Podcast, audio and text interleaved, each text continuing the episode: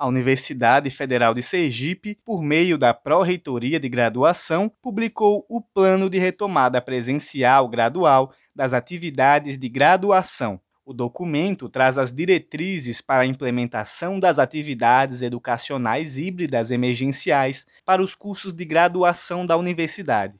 O ensino híbrido foi regulamentado na UFES no mês de novembro e entrará em vigor a partir de janeiro de 2022.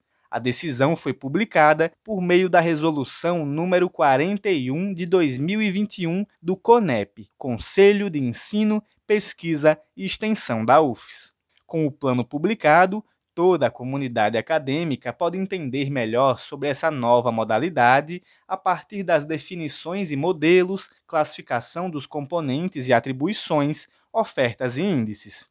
Segundo o documento, entende-se por ensino híbrido emergencial o regime de ensino que passa a ser adotado pela instituição para ministrar componentes curriculares, integrando processos de ensino-aprendizagem desenvolvidos por meio de interações que contemplem encontros em ambientes virtuais de aprendizagem e ou encontros presenciais, possibilitando diferentes abordagens metodológicas que favoreçam uma relação significativa e segura entre estudante, docente e conhecimento. A universidade afirma que o intuito foi estabelecer o retorno gradual e seguro das atividades acadêmicas frente ao avanço da cobertura vacinal, da abertura de atividades sociais e do controle parcial dos casos de infecção pelo novo coronavírus. O pró-reitor de graduação, Dilton Mainar, explicou que o ensino híbrido inicia já em janeiro, em razão do término do prazo de vigência dos documentos normativos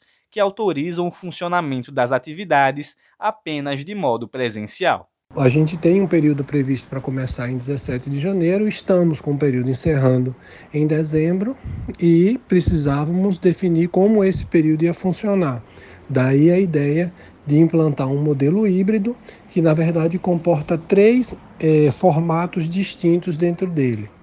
Um outro aspecto que é importante observar é que os normativos que autorizam o funcionamento apenas de forma remota já não devem ter vigência em 2022, exigindo assim da gente providências para um retorno presencial, ainda que gradativo. O pró-reitor ainda esclareceu os motivos do retorno acontecer na modalidade híbrida e não de maneira totalmente presencial porque nós acompanhamos é, a, o, o, percentual de vacinação hoje é, existente no estado.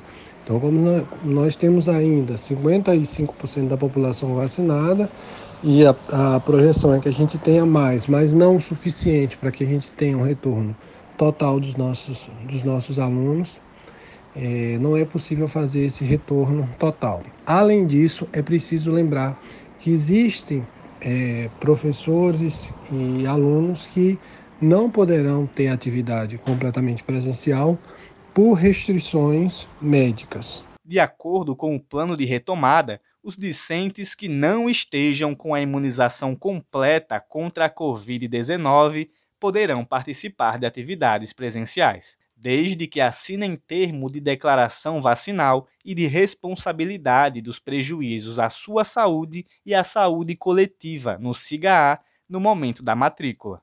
Questionado sobre o motivo da autorização para pessoas não imunizadas participarem das atividades presenciais, Dilton Mainar justificou. As cidades, a partir da orientação do MEC, devem observar aquilo que o STF definiu acerca da obrigatoriedade ou não de vacinação.